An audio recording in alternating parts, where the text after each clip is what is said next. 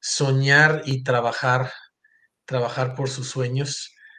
A la mitad de los sueños siempre vas a ver a otros que van más adelante y vas a ver a otros que van a decir, no, eso para qué, eso no. Entonces, esa es la parte en donde a muchos nos cuesta porque es usualmente la parte en donde más estamos sufriendo. Son las noches en las que te pasas en vela mientras ves a los otros que este, se están divirtiendo eh, y, siempre, siempre va a ser así. Ninguna cosa que valga la pena es, es una experiencia barata.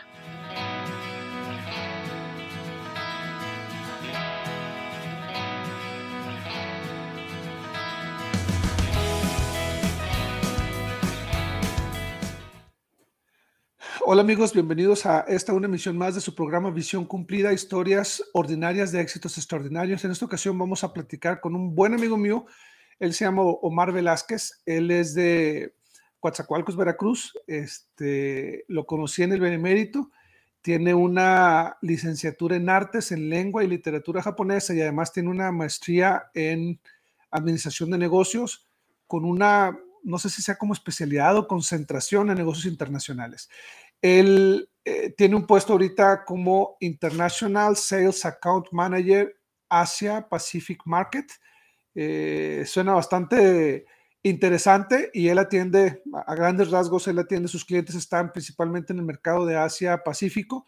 Es una persona súper agradable, con una familia bien bonita.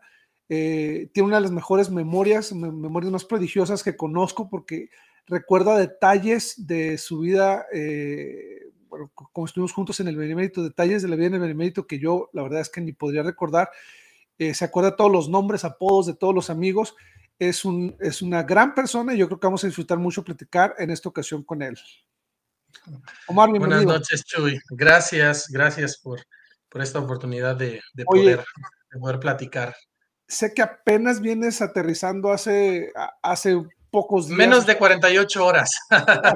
Acabas de llegar de Asia y, obviamente el cambio horario, el estar atendiendo los asuntos en, la estaca con tu familia, debe ser súper pesado. Eh, te agradezco mucho que nos destines este tiempo y que hayas aceptado platicar con nosotros. La verdad es que lo aprecio muchísimo. No, yo eh, me, da gusto poder estar contigo y compartir este, este tiempo. A, a mí, pues ya saben, los que me conocen saben que me gusta mucho platicar y, a veces creo que dentro de, dentro de la plática podemos tanto aprender como compartir algunas cosas que, que no sé si, impacten a otros, pero al menos eh, me gusta que, la gente lo, lo, pueda, lo pueda saber si hay algo en que en que ellos se, pueden, no, no, tanto inspirar, no me gusta eso de que digan, ay, no es que eh, son historias que inspiran, sino eh, más bien compartir. Siempre de todos podemos tener una perspectiva diferente de cómo nosotros percibimos las cosas y por eso me gusta mucho platicar. Eh, y, la verdad es que siempre has tenido una plática muy sabrosa, o sea, cuando tenemos la oportunidad de, de platicar tú y yo, se nos va largo y tendido porque tienes esa cualidad de, envolver a la hora de platicar historias o de recordar detalles y empiezas a, compartir y la verdad es que, eh, bueno, sin, hablar de edificar o de inspirar, este, siempre, siempre salgo yo este, motivado, contento cuando platico contigo. Y ahora, ¿quién es Omar Velázquez? ¿Qué pudieras decirnos de antecedentes de tu familia? ¿De dónde vienes? Ok, esa es una, bueno, ya lo dijiste, nací en en, este, en Coatzacoalcos, Veracruz. Yo siempre le digo mi Coatza Beach, mi Coatza York, y ese es un lugar en donde crecí. La ciudad era, en esos años era una ciudad muy, muy, muy segura para vivir, muy calurosa, pero los que somos de ahí ya estábamos curtidos para eso. Este, mis papás, toda la familia de mi papá y de mi mamá, todos, si los ponemos en dos grupos, todos son o del noreste del país o del sureste del país, con excepción de una abuela que es de, que es de, Oaxaca. Pero todos son de los estados, de los que son del noreste son de los estados de Coahuila, Tamaulipas y unos poquitos de Nuevo León. Y del sur somos de los estados de eh, Veracruz, Tabasco y Campeche. De ahí, de ahí venimos, este, eh, toda, toda la familia de ambos lados. Mis papás, mi mamá nació ahí en Coatzacoalcos, mi papá este, no nació en Coatzacoalcos y ah, yo soy el más grande de tres, de tres hermanos. Tenemos otros tres eh, primos que se criaron con, nosotros, que también son como, como nuestros hermanos. Y eh, mis papás son las dos, las primeras personas en sus respectivas familias que fueron a la universidad y se graduaron de la universidad. Wow. Antes de ellos, ninguno de sus hermanos. De hecho, mi papá es el mayor y su hermano, eh, él sí fue a la universidad, su hermana, su hermana no. De mi mamá, los que son más grandes que ellas no fueron a la universidad los que son más chicos que ella sí fueron, sí fueron a la universidad y ellos son los primeros en, ir a la, universidad y graduarse. Mi mamá era química farmacobióloga y mi papá era, era médico cirujano. Tenían un negocio, ¿no? Que, que atendía precisamente. Eh, tuvimos en un tiempo, eh, mi papá tenía su consultorio, eh, en un tiempo tuvimos una, una pequeña farmacia Ah, pero casi siempre mi mamá se dedicó a su laboratorio de manera particular. Hubo un tiempo en que ambos trabajaban en el propedéutico de la Universidad Veracruzana, el propedéutico de la Escuela de Medicina. Mi mamá enseñaba biofísica y bioquímica y mi papá enseñaba anatomía y fisiología. Este, sí digo, probablemente de ahí sacaste las cualidades de, poder explicar también, porque siempre has sido buen maestro dentro de lo, dentro de lo que cabe. Eh, lo que me quedo pensando, Mar, es que tenías la vara muy alta. O sea, al ser tus papás los primeros en haber terminado una carrera en sus respectivas familias, este, y ser el mayor de tus hermanos, obviamente la responsabilidad recaía sobre ti en que no podías aspirar a menos de lo que tus papás habían logrado y de alguna manera tenías que eh, inspirar o, ayudar a tus hermanos a que ellos pusieran una, una vara alta también en cuanto a los estudios, ¿no? Eh, sí, mm, particularmente con, mi mamá. Mi mamá, yo eh, no le gustaba que saliéramos mal en la escuela, pero podía perdonar cualquier cosa menos que salieras mal en matemáticas, física, química, biología. Y decía, no, eh, no, puede ser que alguien que eh, tiene una, mamá que es química farmacobióloga y que enseña física y eh, biofísica y bioquímica en la universidad salga mal. Y no es que nunca saliéramos mal, de hecho en la secundaria, estando en la secundaria, es, fue mi época más, más destrampada. Yo en la secundaria iba a la escuela con un propósito, a hacer relajo y hacer todo el relajo que se podía y tenía unos compañeros que estaban igual y eh, recuerdo que mi último año en, las, en la secundaria necesitaba sacar un 9 para pasar física con 6. Así de mal estaba la cosa. Y me acuerdo que mi mamá tenía un laboratorio y tenía una toma de muestras. La toma de muestras es donde nada más eh, recibes la sangre o lo que vayas a hacer y ya te lo llevas al laboratorio. Y tenía que entregar unos resultados. Entonces me mandó a mí y me encerré en la toma de muestras toda la tarde porque si me llevaba esa, esa materia extraordinario iba a ser, pero el, eh, no, no me iba bien en la casa, especialmente con mi mamá. Y los que conocen a mi mamá saben que no estoy diciendo mentiras. Este, los que conocieron a, a doña Luz María Carmona. Y eh, y, me acuerdo que me puse a estudiar toda esa tarde y saqué 10. Estaba 9, pero, pero saqué 10. Y la maestra de física, hasta el día de hoy, me dice, ¿qué hiciste? No, no, este, ¿qué hiciste? Porque yo eh, te daba por perdido eh, ese, ese año. Y, fue, fue un tiempo difícil la secundaria porque fue un tiempo en el que estar cambiando, estar eh, adquiriendo tu personalidad y todo eso. Y, y sí había, había muchos desafíos, había también algunos desafíos en, en, el hogar. Y bueno, llega el verano y me avisan que me iba al Benemérito. Yo no iba muy, muy convencido. Yo veía a, a, muchas personas que llegaban al Benemérito, llegaban bien alegres y bien, este, y, viene, bien emocionados por tener la oportunidad, yo no. Yo hubiera preferido quedarme con mis, mis amigos allá en Coatzacoalcos. Y, de hecho, recuerdo, recuerdo bien ese día.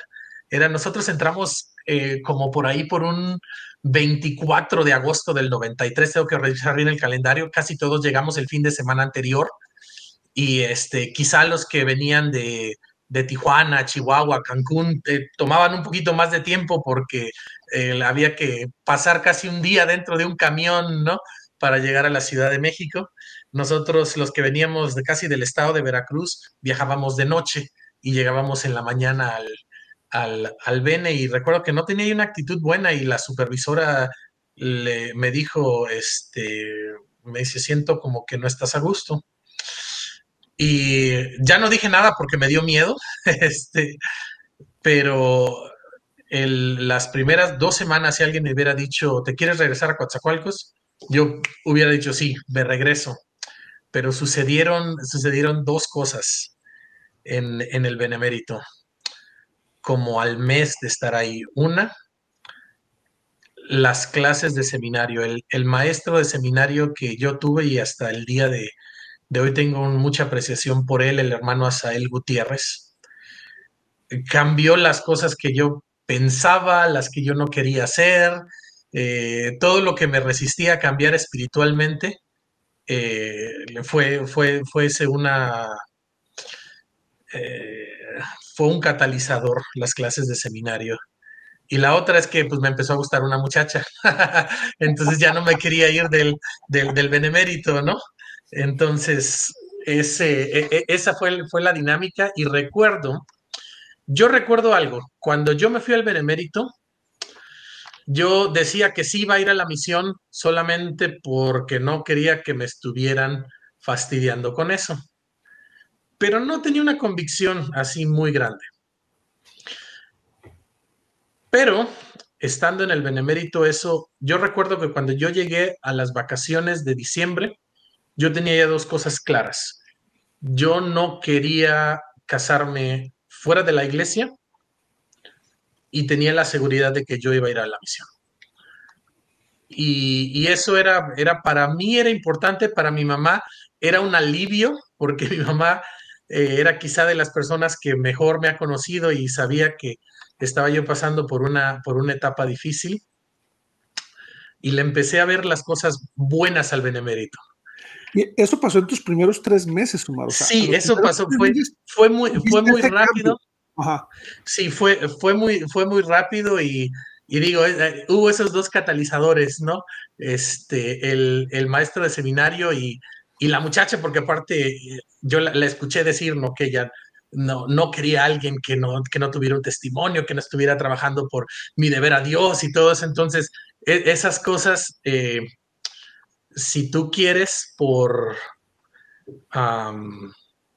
por interés o por, o no sé, las hice, pero empecé a, ver, a verles el sentido.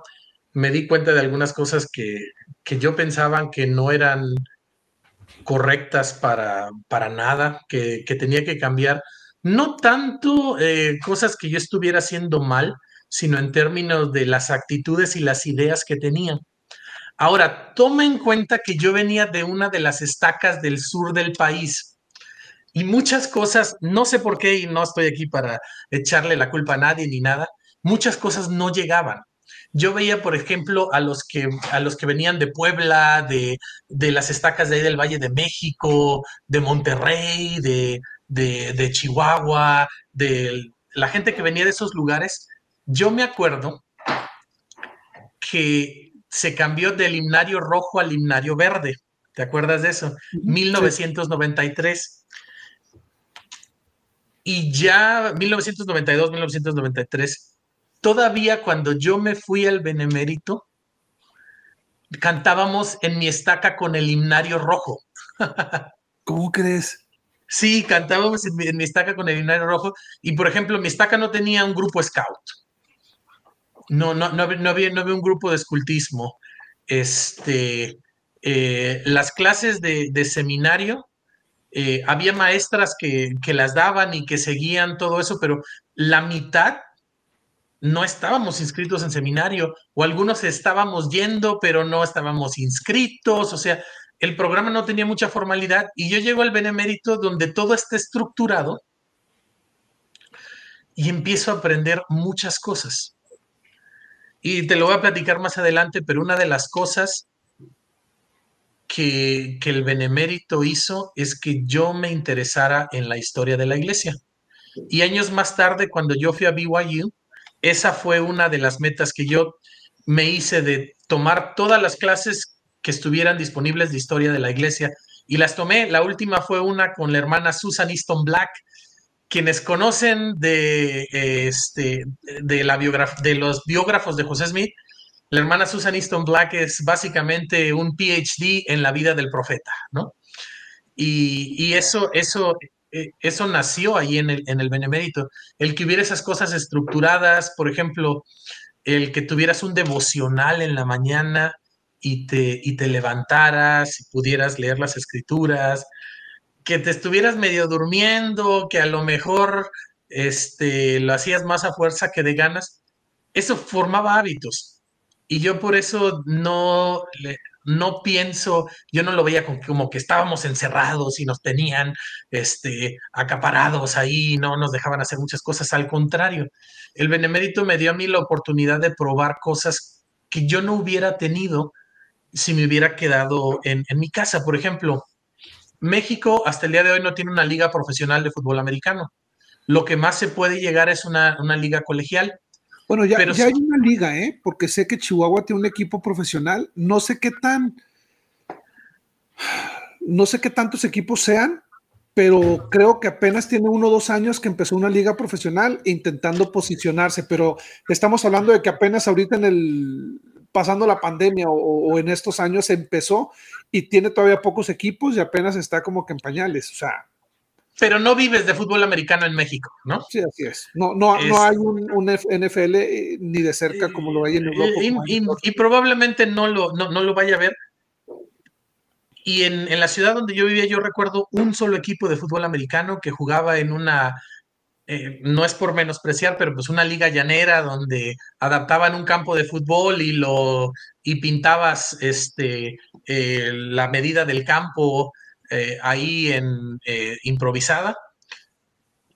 Y jugar fútbol americano fuera de una institución que lo patrocine, como la UNAM, el Politécnico, el TEC de Monterrey, la UT, la, Autónoma de Nuevo León o el Benemérito, es muy caro, ¿no? el, tener, el, comprar tu propio equipo, los cascos. Y en el Benemérito nos llegaban cosas nuevecitas de las remesas que recibíamos de allá de BYU. Yo recuerdo mi primer equipo, que tuve un casco que estaba nuevecito. Los shoulders no se habían usado, yo creo que si acaso una temporada.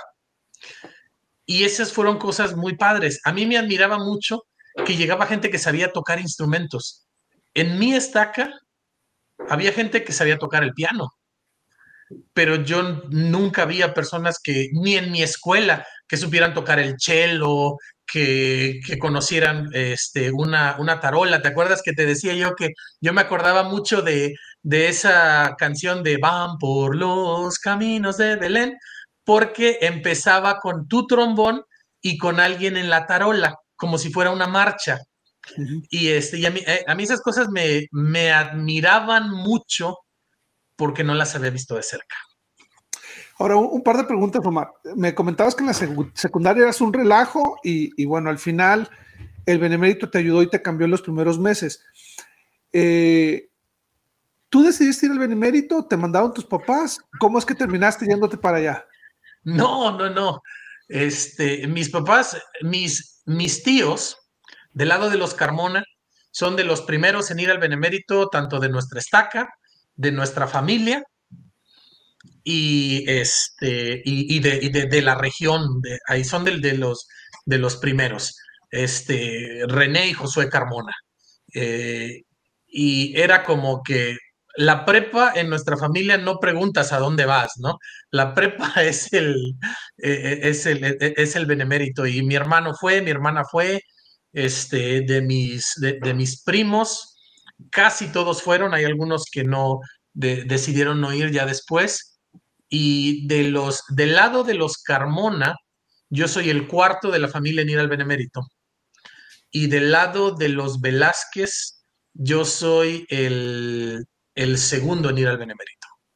Otra, otra duda que me surgió, tú en la secundaria alguna vez escuché, no sé si estoy equivocado, ¿jugabas básquetbol? ¿Jugabas en el equipo de la escuela o solamente cascareabas? O... No, jugaba, jugamos en el equipo de la escuela y para hacer un equipo de una ciudad chica, ellos lograron muchas cosas. Lo lograron ya en la prepa, ¿no? En, en la secundaria, pero éramos los mismos, estuvimos, yo aprendí a jugar básquetbol más o menos como en quinto año de primaria comencé a jugar en, sexto, primero, segundo y tercero de secundaria.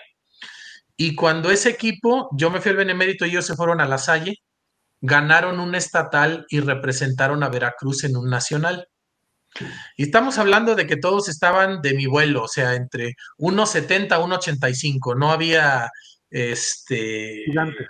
No, no, no, no, no había gigantes ahí. Había, bueno, sí había uno, le decíamos el Mongo, que era un, ¿no te acuerdas de los, este, eran eh, Karate Cat, de una caricatura que se llamaba Karate Cat, que había un gatote grandote que era como policía o algo, y este, y por eso le decíamos a él, el, el, mongo era el único que era, eh, que era así, era muy alto, pero jugué básquetbol en esos años.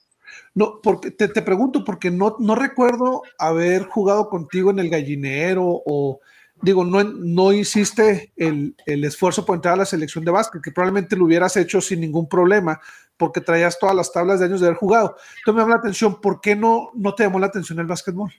Sí lo hice, sí, sí, sí lo, de hecho, yo sí llegué a hacer las, las pruebas con, con lechuga. Me acuerdo que lechuga tenía una prueba en donde tenías que saltar y agarrar el aro. Y sí lo agarré, pero no, no me, no me, no, me seleccionó. Y eh, el primer año como que sí me, me, me agüité un poquito. Y el segundo año cuando se abrió el, la convocatoria para jugar fútbol americano, dije, bueno, voy a probar qué hay. Y me equiparon en la primera ronda. Fíjate lo que son las cosas.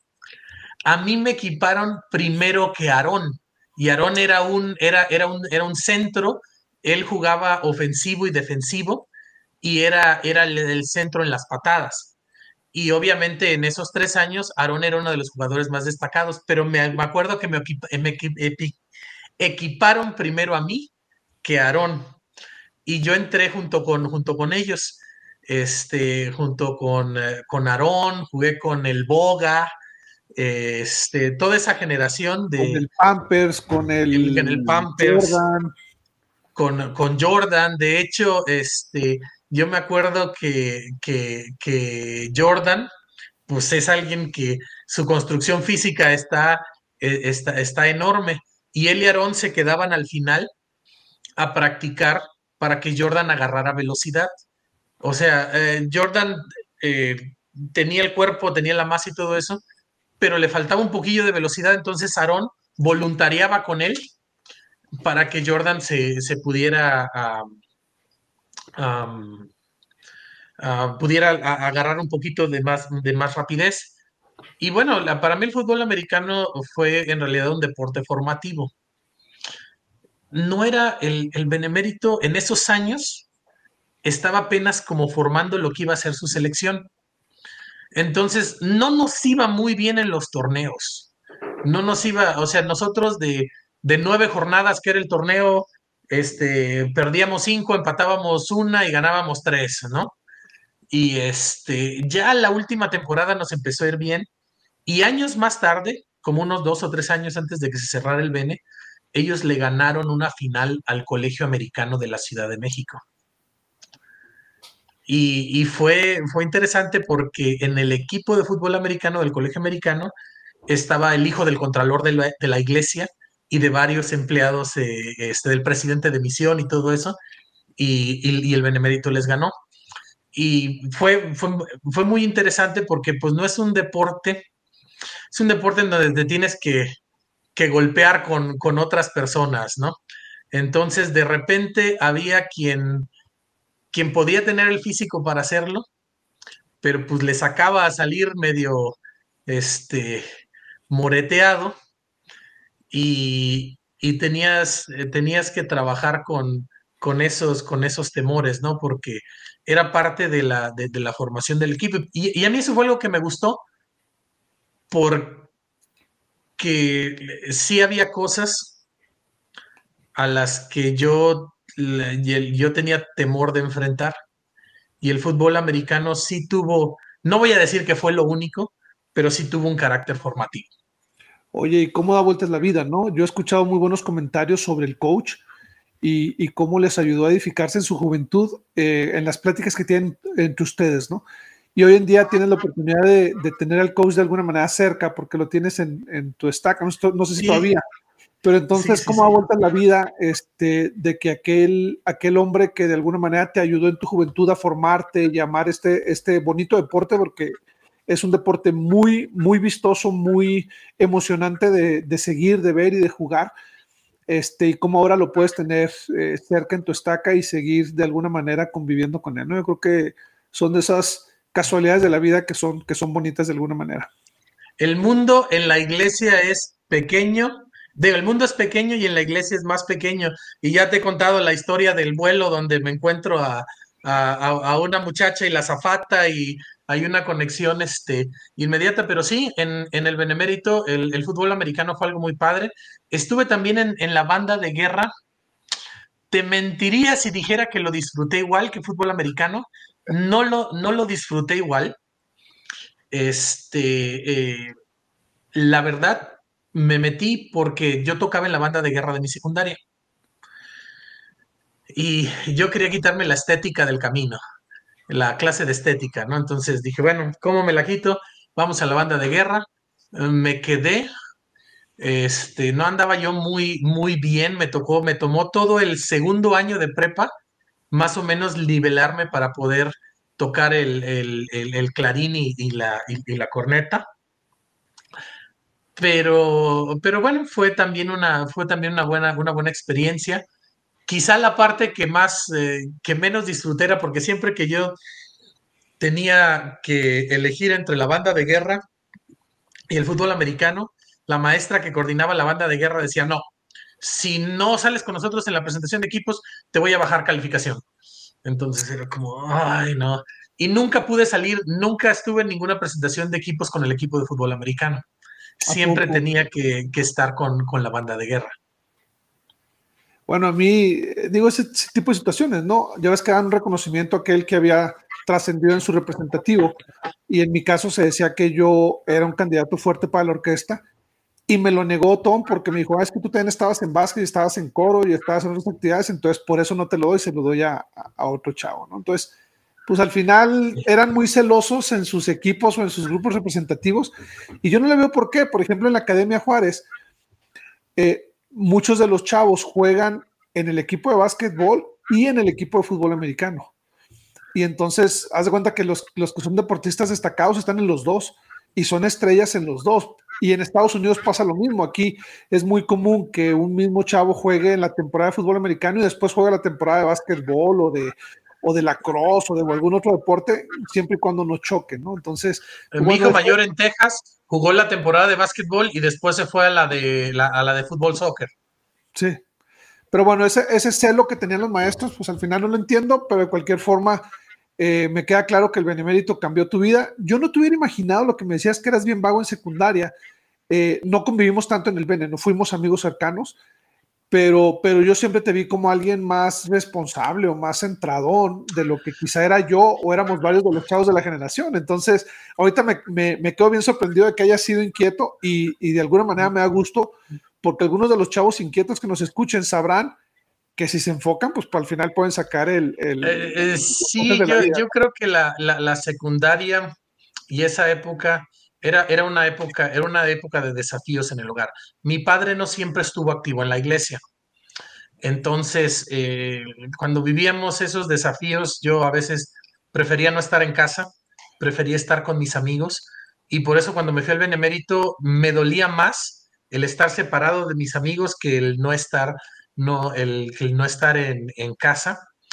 Y, y, eso fue en el, primer año. Yo tuve eh, muchas, eh, muchas experiencias a veces no, no tan buenas en el benemérito, mayormente por mis actitudes que, traía y, las cosas que hacía, que decía, que pensaba.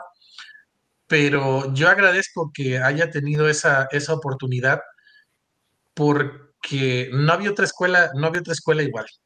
Con todo y los desafíos que pudiera haber, las situaciones que quizá en algún momento no eran tan, tan bonitas, el Benemérito ofrecía mucho más. El, simple hecho de que tú tuvieras una cancha techada para practicar dos horas, Tucho y Valdemar con tu entrenador Lechuga, un gimnasio en donde te entregaran tu uniforme nuevecito, tableros de, primer nivel con, con aros profesionales. Ya con eso estabas mejor que el 90% de los jugadores de básquetbol que hubiera de tu edad en, México. El que pudieras ir a una sala de computación en donde tuvieras tu computadora en esos años, ahorita ya no, ¿verdad? Pero te sentaras enfrente de una computadora y pudieras tomar una clase y hacer lo que la maestra estaba diciendo, te ponía en ventaja y las escuelas que lo tenían costaban tres o cuatro veces más de lo que costaba el benemérito. Sí, claro. y deja tú, digo, los jardines, las, las, este, eh, las casas, eh, realmente tenía mucho, en, en, muchos sentidos sí tenía mucho que dar y yo creo que fue una gran bendición para aquellos que pudimos vivirlo, ¿no?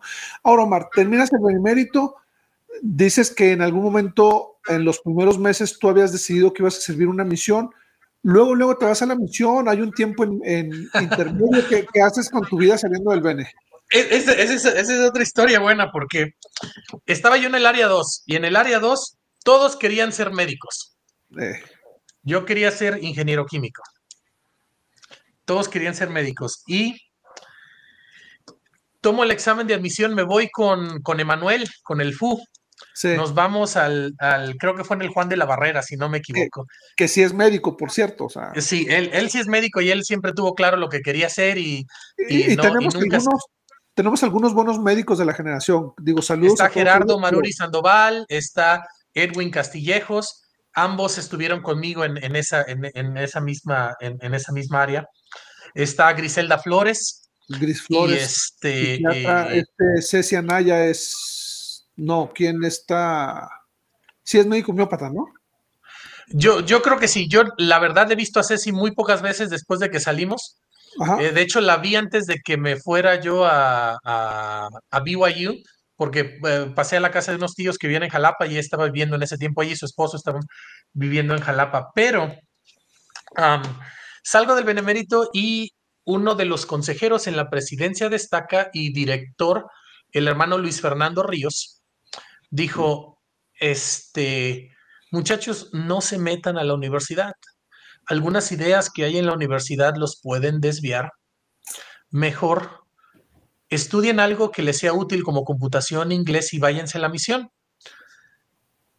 Hoy yo te digo que ese consejo, al menos para mí, era acertado. No lo seguí quedé en el, quedé en el Politécnico, quedé en la, en la escuela de ingeniería, eh, en la carrera de ingeniero químico industrial.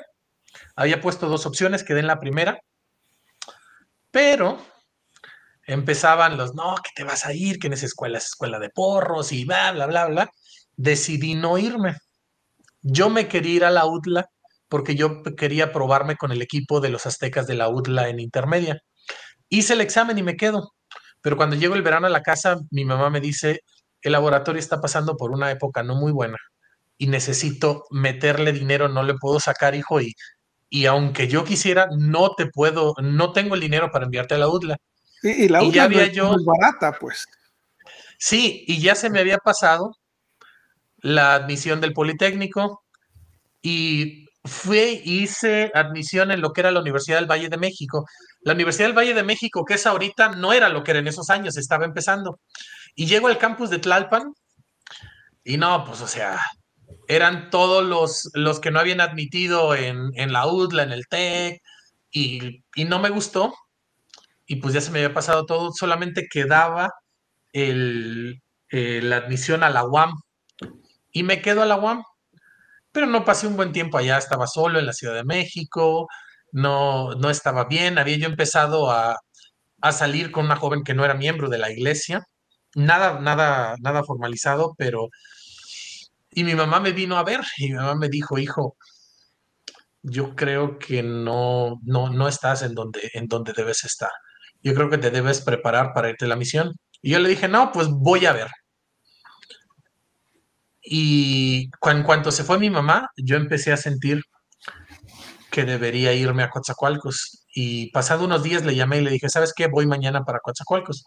Después me enteré que cuando yo le llamé los dos días anteriores, ella y mi hermano habían estado ayunando por mí. Sí.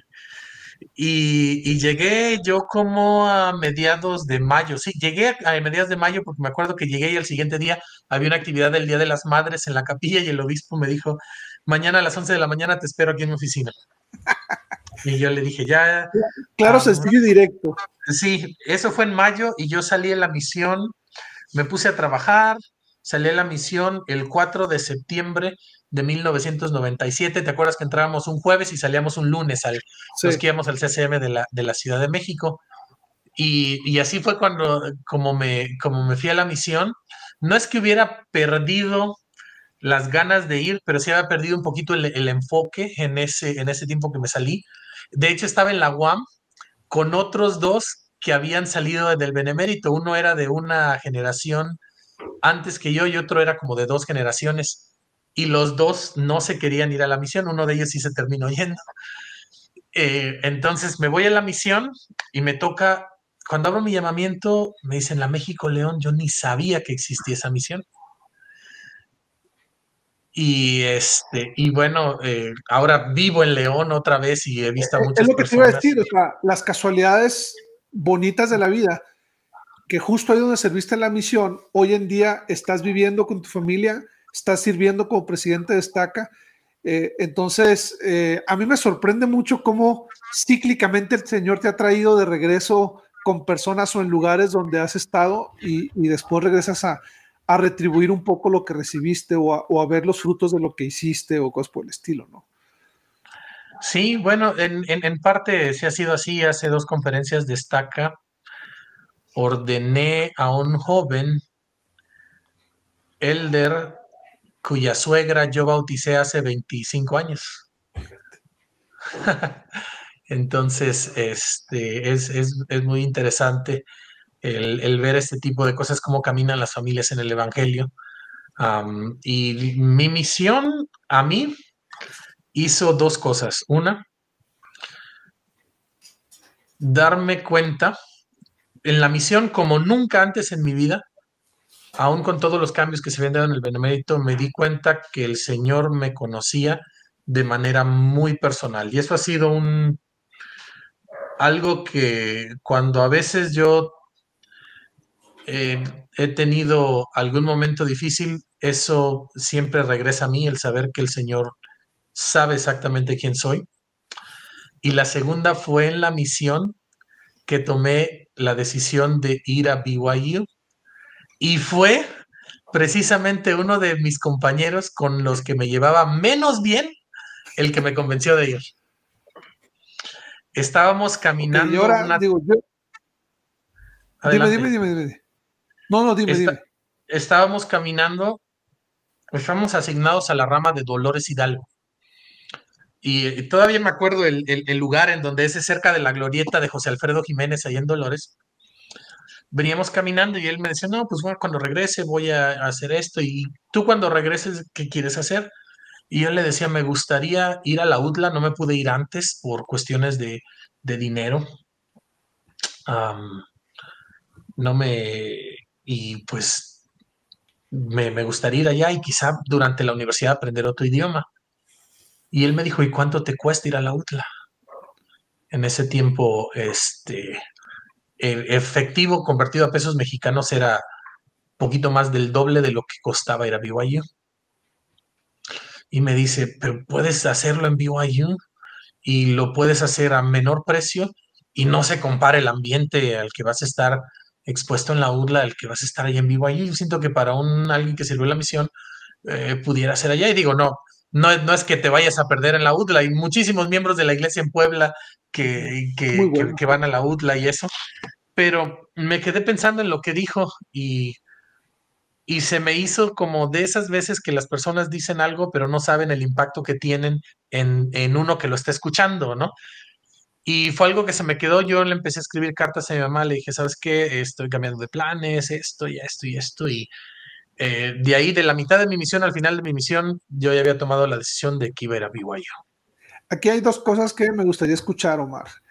Eh, la primera, te voy a pedir que me platiques la historia de cómo, cómo te fuiste a BYU, porque yo ya la escuché y me parece una historia muy interesante de, que regresando a la misión, cómo se dieron las cosas para que pudieras irte. Y la segunda, hay algo que no entiendo. ¿en qué momento tomaste la decisión de estudiar lengua y literatura japonesa? O sea, ¿qué, qué tiene que ver? Tú venías por un perfil más de química y, cómo es posible que te llamó la atención algo que te ha abierto las puertas porque, digo, tu esposa es japonesa, has trabajado en mercados, eh, en, en, en, mercados, muchos, muchos años trabajaste en la industria automotriz gracias al japonés y al inglés. Hoy en día atiendes el mercado de Asia Pacífico en la empresa donde estás gracias al, al japonés y al inglés pero, pero me, me sorprende en qué momento de la nada dijiste, voy a estudiar japonés. Entonces son las dos cosas que me encantaría escuchar en cuanto a BYU. Tenemos que adelantarnos de la misión dos años y después nos regresamos a la primaria para poder platicar de cerca de eso. Yo llego de la misión. Ajá. Y otra vez había desafíos en el hogar. Mi papá no estaba, no estaba activo en la iglesia. Y me encuentro con que no se había pagado un solo compromiso misional. Imagínate, debía toda la misión completa. De hecho, la terminé de pagar cuando ya tenía yo un año de casado. Este, la, misión. Pero yo llego y me dicen, primero no se ha pagado la misión y este, había desafíos de tipo económico, desafíos de tipo espiritual, de, de todo tipo, ¿no? sin embargo, siempre tuve el apoyo de mamá y mi mamá fue alguien que hasta el día en que falleció, este, siempre estuvo decidida y resuelta a vivir el, el Evangelio. Y empezamos a buscar maneras de irme y no sucedía nada, no sucedía nada. Pasa todo un año. El siguiente diciembre, en diciembre del 2000, llega, llega mi tío, el hermano de mi papá, y su esposa y me preguntan, ¿y tú qué onda? Este, ya tienes un año de, haber llegado a la misión, estaba yo trabajando, tuve como dos trabajos y le digo, pues en realidad lo que yo he querido hacer es esto. Y ella me dijo, eso fue diciembre del 2000. Me dices, yo ahorita estoy empezando un nuevo negocio. Si te vienes a ayudarme tres meses, en ese tiempo la colegiatura costaba 1.540 dólares con el dólar un 1 a 10, ¿no? Un peso a 10. Y me dijo, si me vienes a ayudar los primeros meses, te doy los mil dólares y tú ves cómo consigues lo demás. Entonces dije, bueno, ¿qué hago? Pues me voy, me fui con ella, estuve en Jalapa tres meses. Eh, como tú sabes, ahí en Estados Unidos siempre tienes que pagar por adelantado la colegiatura del semestre. Y es un buen trancazote. Y entonces mando primero iba yo a ir al ELC porque no me tenía confianza que con el inglés que yo sabía en su momento iba a poder pasar el TOEFL. Igual si lo hubiera podido pasar, pero me hubiera costado muchísimo el primer semestre en la universidad. Y de hecho, me costó solamente por el cambio de, de, educación. Y el ELC, para los que están viendo la entrevista y no saben, es la escuela de inglés para estudiantes internacionales de BYU. Entonces, mil dólares consigo yo mi mamá me completa con, con otros 250 dólares. Mi abuelita paterna me completa con, con otros 250 dólares. Mandamos el pago. Me aceptan. Y yo le dije a mi mamá, le digo, mira, hemos estado batallando por casi dos años para que yo me pueda ir. Si yo voy a la entrevista y me dicen que no, eh, no sé si es así, pero yo lo tomo como una señal de que no, no tengo que ir, que las puertas ahí no, no se van a abrir y ya regreso, no hablamos de eso y me meto a estudiar otra cosa. Me acuerdo muy bien de la entrevista porque yo llego a la embajada y quien había fungido como patrocinadora es la tía que tú mencionas. Ahorita ella le digo, tengo que comprobar que tengo un patrocinador por al menos tanto. Y ella me dijo, este, bueno, es una, es una tía que todos conocen porque tiene un lenguaje muy florido. Al final de Veracruz, ¿no? Entonces, este, pero muy, muy florido. Recuerdo que le llamé porque necesitaba, necesitaba varias cosas y primero me llama ella y tenía rato que no hablaba con ella y le digo, sí, buenas, buenas noches, ¿quién habla? Y me dice, ¿no me reconoces la voz, Omar? Y le digo, la verdad, no. ¿Quién habla? ¿Cómo no? No me reconoces la no sé qué voz. Y digo, ay, ya sé. ¿Cómo está, tía? Y este, y, le, y, ella me dio el, el, el, estado de cuenta que tenía que comprobar. Y yo llego a la entrevista y había gente que traía títulos de propiedades y un montón de cosas. Y, te empieza a entrar el, el miedo. dije, no, pues, igual me batean. Y recuerdo la pregunta porque me dijo, ¿a dónde va? Le dije, a Provo, Utah. ¿A qué va? A estudiar inglés. ¿Habla inglés? Le digo, un poquito. ¿Quién está pagando por eso? Y metí el estado de cuenta por debajo de la, de la, de la ranura que tienes para la entrevista. Y lo vio y así me lo regresó y me dijo, este, pase a la caja, su visa está aprobada. Le llamo a mi mamá y de esas veces que puedes sentir los nervios de la otra persona y le dije, ¿sabes qué? Me acaban de aprobar la visa, voy para Coatzacoalcos ahorita. Este, y me fui de la Ciudad de México a Coatzacoalcos. Y pues bueno, ya estaba aceptado, ya tenía mi visa y faltaban muchas cosas. Faltaba pagar por la vivienda. Y tú sabes que no, no sé si ahorita haya cambiado, pero te piden primer, último mes y el depósito. Y el depósito es equivalente a un mes de renta casi siempre. Y llamé, llamé primero, dije, bueno, a ver quién me podría ayudar. Llamé a varias personas y algunas fueron muy sinceras y me dijeron, no te puedo ayudar. Otras, no, no, no deseo ser parte de esto, ¿no? Entonces, le hablo otra vez a mi tía y le digo, tía, estaba pensando que esto, y mi tía me dice, ¿cuánto? es que fíjese, ¿cuánto? Le digo, es tanto y me dice, el lunes te lo deposito, se le iba a depositar a un compañero de la misión que iba a hacer el, contrato. Y bueno, ya saqué lo de la, lo de la, lo, de la vivienda. Luego no tenía maestra, leía las maletas de la misión y tú sabes cómo trata uno las maletas en la misión. Mi abuelo me dice, bueno, yo compro una maleta. Y me llevé una nuevecita y una, pero bien tronada que tenía de la, de la misión. Y lo último era el boleto. Y el boleto, y ay, ¿qué voy a hacer? Iba yo a una agencia de viajes que se llamaba Viajes Felgueres, ahí en Coatzacoalcos, todavía cuando la gente usaba las agencias de viajes. De mi estaca había dos muchachas que estaban en BYU, este, eh, las, las hermanitas Gómez, pero ellas estaban en una posición económica muchísimo mejor que la, que, la mía. Y, ellas me decían, bueno, ¿por qué no, no cambias los itinerarios y pruebas con diferentes fechas para ver qué sale más barato? Entonces yo iba todos los días a la agencia de viajes a preguntarle a la persona, oiga, y ya que me el boleto, y yo creo que la chava ya me veía así como, ¿sí va a comprar el boleto o, este, o nada más está jugando? Y un día me voy al trabajo y a la hora de la comida yo regresaba a la casa, entonces antes de la comida me habla mi mamá, me dice, vente, rápido. El día anterior había yo ido a la agencia de viajes y le, la chava me dijo, te voy a bloquear el boleto por 24 horas.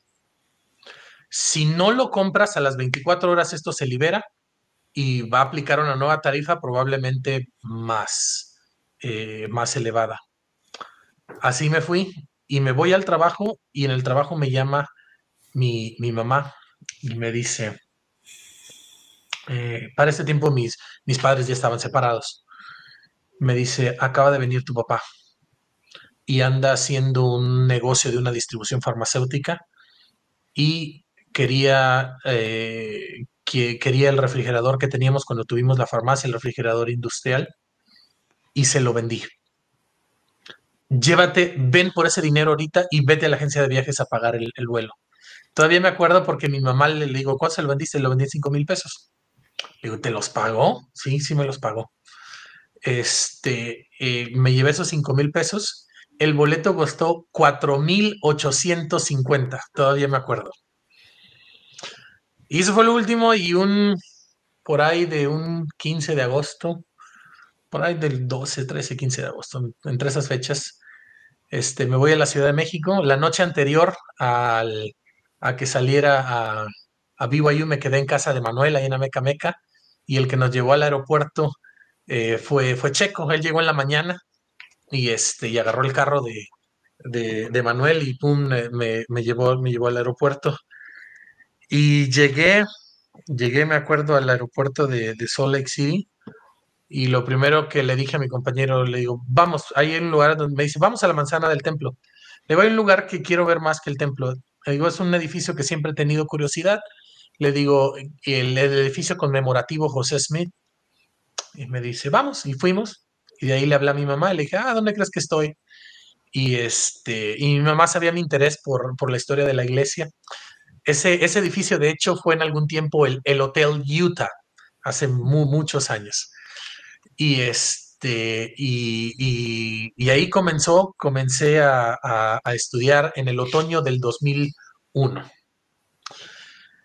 Y yo llego en agosto y en octubre conozco a, a Misato, a mi esposa.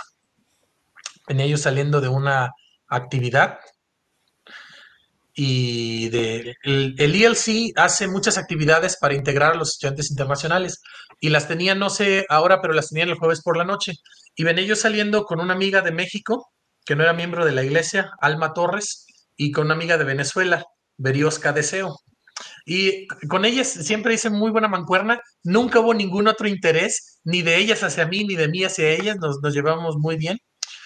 Y me dice Alma, me dice, ahí está mi amiga, su amiga se llamaba Hiromi Kanamori, era también amiga de Misato.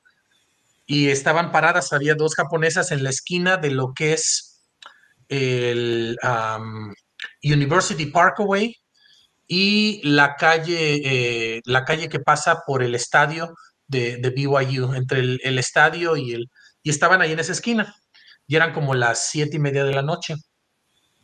Y llego y me dice el... Uh, le, pregunta a Hiromi, le pregunta Alma a Hiromi, ¿qué pasó? Es que mi amiga, o sea, Misato, prestó su bicicleta y se la descompusieron. Y yo en Coatzacoalcos, si algo que mi papá siempre procuró fue tener bicicletas en la casa y teníamos muchas bicicletas. A veces hasta se oxidaban ahí porque nos íbamos a estudiar fuera y eso y ya nadie las usaba. Y le digo, a ver, déjame ver qué tiene. Y se, se había zafado solamente la cadena y había que mover el tensor de la estrella de atrás y volverla a poner. Y ya la puse y así fue como conocí a, a, a Misato. Y le dije a Alma, le digo, oye, eh, ¿conoces a la otra muchacha? Dice, no, pero es amiga de mi amiga. Le digo, averíguame. Primero, si es miembro de la iglesia, porque en el IELSI llega mucha gente que no es miembro de la iglesia. Y si tiene novio. Y en los dos días me la encuentro en el pasillo y me dice, buenas noticias. Si es miembro de la iglesia, no tiene novio. Ah, dijo, no, entonces ya quítense de aquí. Y se organiza un viaje, la escuela organiza un viaje al Bryce Canyon en el, en el sur de Utah. Y andaba yo como ahí en el, en, muy cerca del Bryce Canyon está, um, está un fuerte, no sé si es Cove Fort o Fort Cove, este, que construyó el abuelo del presidente Hinckley. Y en ese fuerte Brigham Young lo usaba cuando iba a ver a los santos a St. George o al sur de Utah, se quedaba ahí. Y estábamos ahí dando, dando un tour y yo andaba tratando como de acercarme para platicar, pero no la veía así muy interesada. Había una postal de un, de un oso, de un oso pardo de, de esa región, y me dice ella, me acuerdo, ese, ese oso se parece, se parece a ti. Entonces compré la postal y me la, y me la guardé. Pero no la vi muy interesada. Y ya llegamos al Bryce Canyon, bajo al Bryce Canyon, ella iba con sus amigos, iba con mis amigos, y subiendo el Bryce Canyon, me dice, este, eh, ¿cómo se llama? ¿Te puedes tomar una foto conmigo? Y digo, ah, bueno, a lo mejor si hay interés. Y así fue como, como comenzamos este, a, salir Misato y yo. Y eh, recuerdo que regresamos de, de, ese viaje Y la amiga que le había descompuesto la bicicleta era una peruana. Y le digo, quiero dejar esta postal y esta rosa y este chocolate en el, en el, ¿cómo se llama? En el dormitorio de Misato, pero pues no puedo entrar. Y me dice, no, yo, yo te ayudo, yo lo pongo. Entonces dije, bueno, con esto, a lo mejor ella va, va a agarrar la onda, ¿no? Y regreso a mi casa y suena el teléfono. Era Misato. Y me dice, explícame qué significa esto. y pues tuve que explicar. y así fue como nos hicimos novios. Y seguimos saliendo, cortamos un tiempo, pero seguimos saliendo.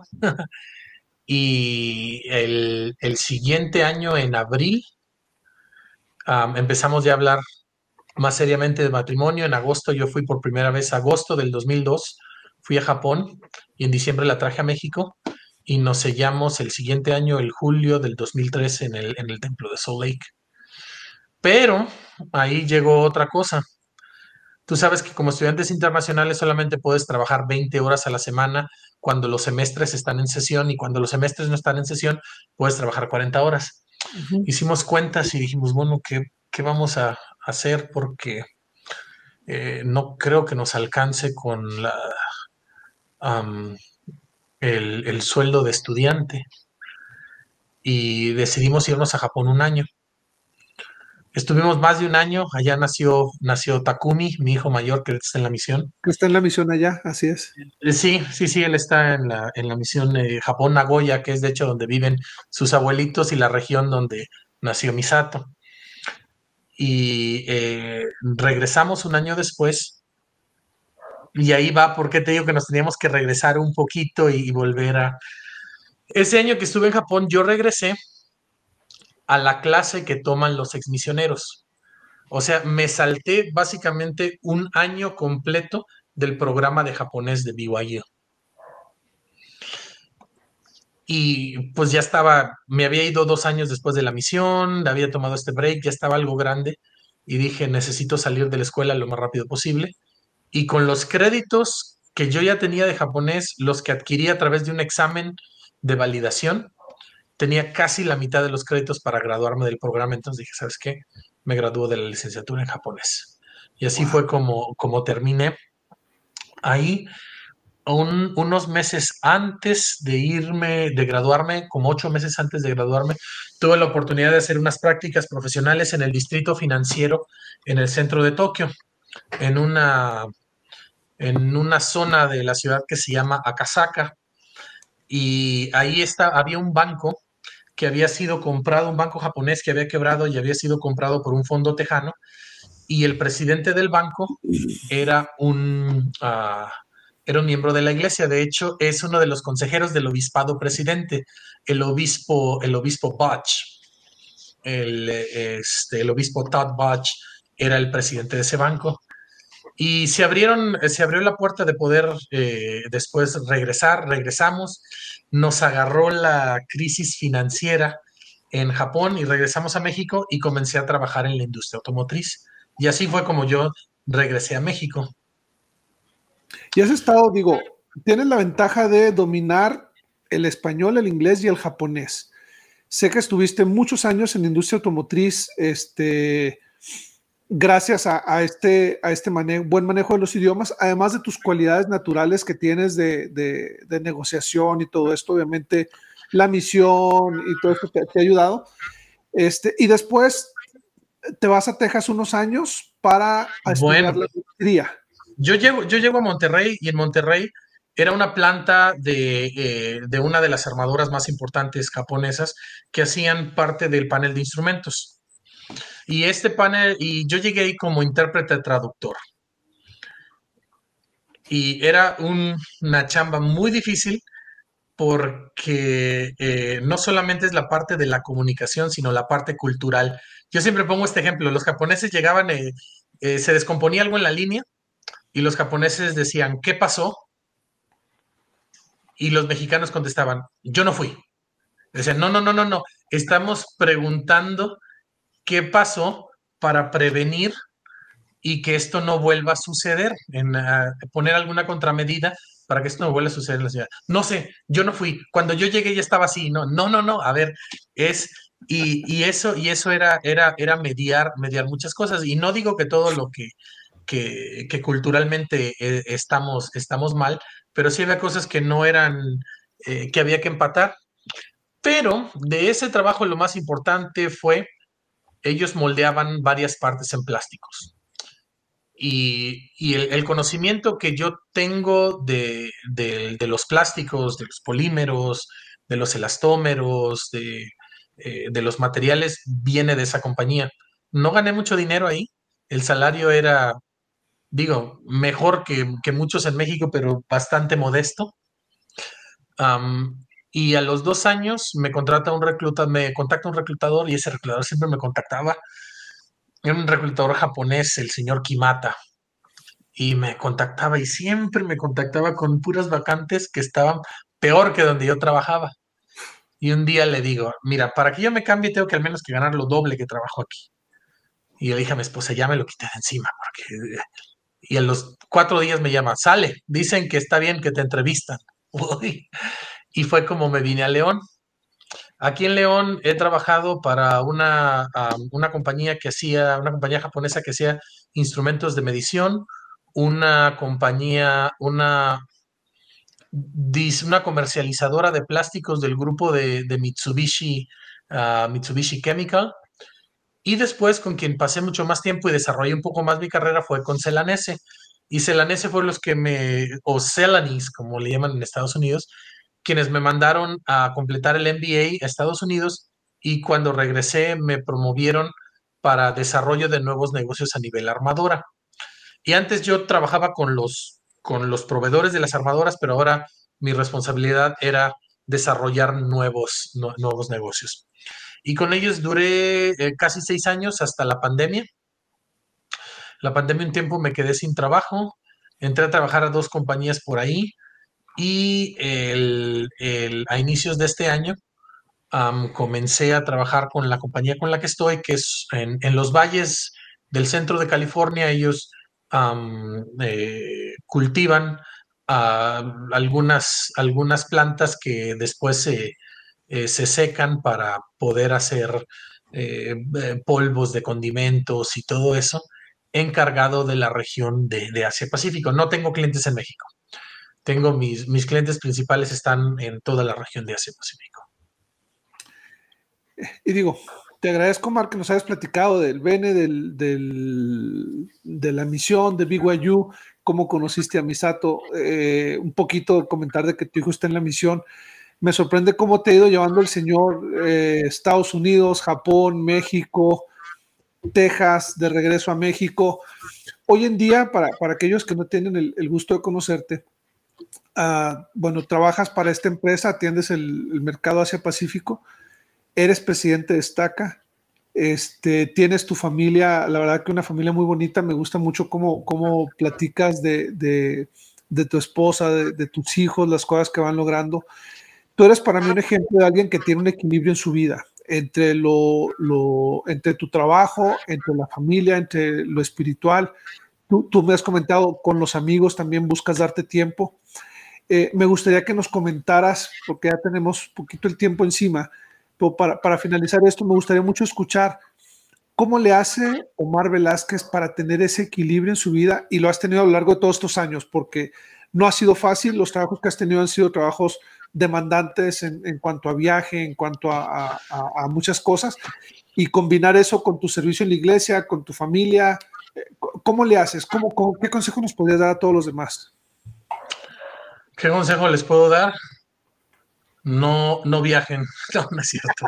Este, eh, yo me, quedo con una idea. Yo eh, a veces eh, siempre, y creo que es una preocupación más de los padres que de las madres. A lo mejor, a lo mejor, a lo mejor no, pero los padres, y por lo que he platicado contigo, con los amigos, siempre estamos preocupados si estamos dando el tiempo adecuado a nuestra familia. Es algo que siempre está en la parte de atrás de nuestra cabeza y, y este, y, siempre, y cuando uno no puede cumplir con todo, a veces eh, siempre se de queda como esa espinita, ¿no? De que no, quizá no estoy haciendo todo lo que debo hacer. Y me quedo con la idea del Elder Bednar sobre el, malabarista chino. No sé si has oído esa analogía. Y no, dice, el malabarista chino eh, pone un palo y empieza a girar un plato, pone otro, empieza a girar otro, y estás girando iglesia, familia, trabajo, y no puedes girar, no lo, todos los platos están girando a la misma velocidad, sino que le das vuelta al que está por caerse, dice el Bednar, ¿no? Y si tienes que a lo mejor llegar tarde a una reunión de la iglesia por jugar con tu hijo, pues a lo mejor va a ser así. Otras veces le vas a tener que decir a tu hijo, sabes que no puedo jugar, me tengo que, me tengo que ir. Y no, no existe, no existe un, balance perfecto. Y eso,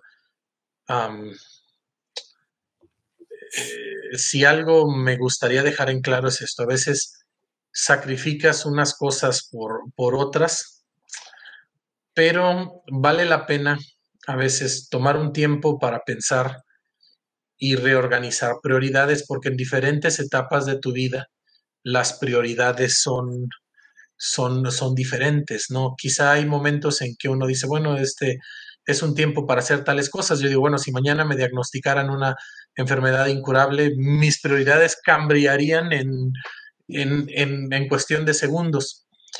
Y no, no existe un balance, pero creo, creo que cuando nosotros aprendemos a poner prioridades, y insisto, estas cambian a lo largo de nuestra vida y de mes a mes pueden cambiar, nosotros tenemos podemos tener la capacidad como humanos de, llevar, de llevar a cabo varias cosas. El, problema y el desafío es que a veces cuando nosotros exigimos, exigimos autoperfección en todo eso no es posible. En el caso de la iglesia creo que eh, podemos delegar y delegar no es aventar una asignación y decir, ¿sabe qué? Este, aquí les va. En el caso de la familia, hay momentos en donde se tiene que hacer un espacio, no importa si, si estás a punto de explotar porque hubo un mal día en el trabajo, poder hacer ese, ese espacio. Y en el caso del trabajo, pues tienes que concentrarte en tu trabajo cuando lo estás haciendo, porque si no te concentras, ahí sí viene un desbalance, ¿no?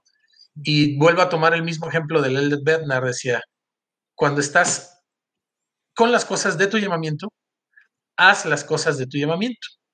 No hagas cosas de la familia, no hagas cosas del trabajo. Cuando estás con la familia, haz cosas de tu familia, no cosas del llamamiento, no cosas del trabajo. Cuando estás en tu trabajo, está en tu trabajo. Dice, hay muchos hombres, y creo que todos hemos cometido ese, ese error de querer estar presentes en las tres al mismo tiempo.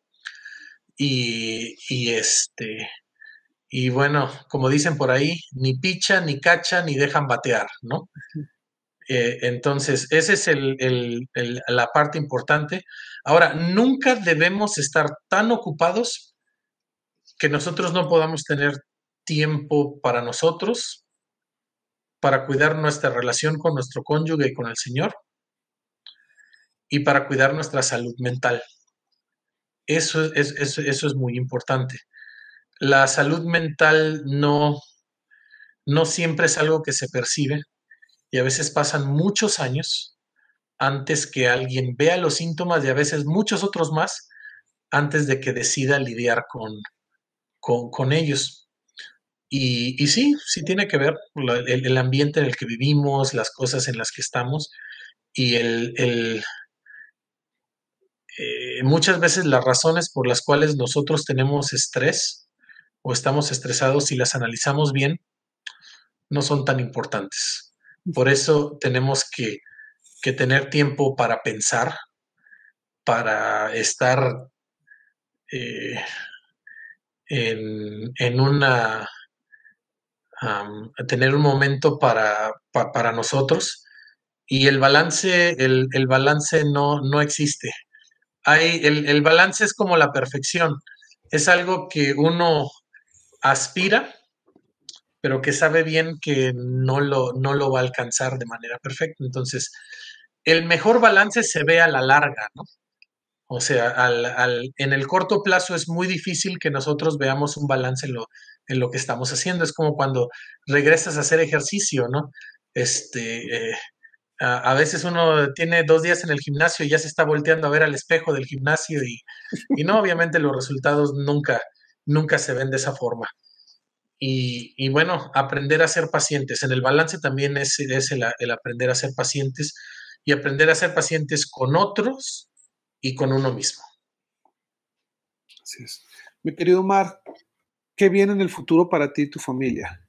¿Qué esperas de un futuro mediano, largo plazo? ¿Qué, qué, qué planes tienen? ¿Qué sueños tienes que no han podido cumplir? ¿Qué viene para ustedes? mi esposa no fue a la misión y eso es algo que ella quiere, quiere hacer. Y, y para mí también es importante que pudiéramos tener un tiempo de servir como pareja de tiempo completo. No sé cuánta, cuánta vida tenga y en qué condiciones, pero esa es una de las, de las metas que nosotros tenemos, que, hemos, que hemos pensado. He viajado mucho por cosas de trabajo, pero no he viajado tanto con la familia. Y eso es otra cosa que me gustaría, que me gustaría hacer. Pero bueno, si ninguna de esas dos cosas se pueden, este, siempre quiero tener la oportunidad de, servir en la iglesia, siempre. para mí el, servicio no ha sido una carga, sino al contrario, ha sido una, un, algo que puede darme un respiro del mundo en el que vivimos y y poder, poder aprender muchas cosas, poder aprender muchas cosas que, que a veces las situaciones normales y cotidianas no nos van a dar la oportunidad de, aprender.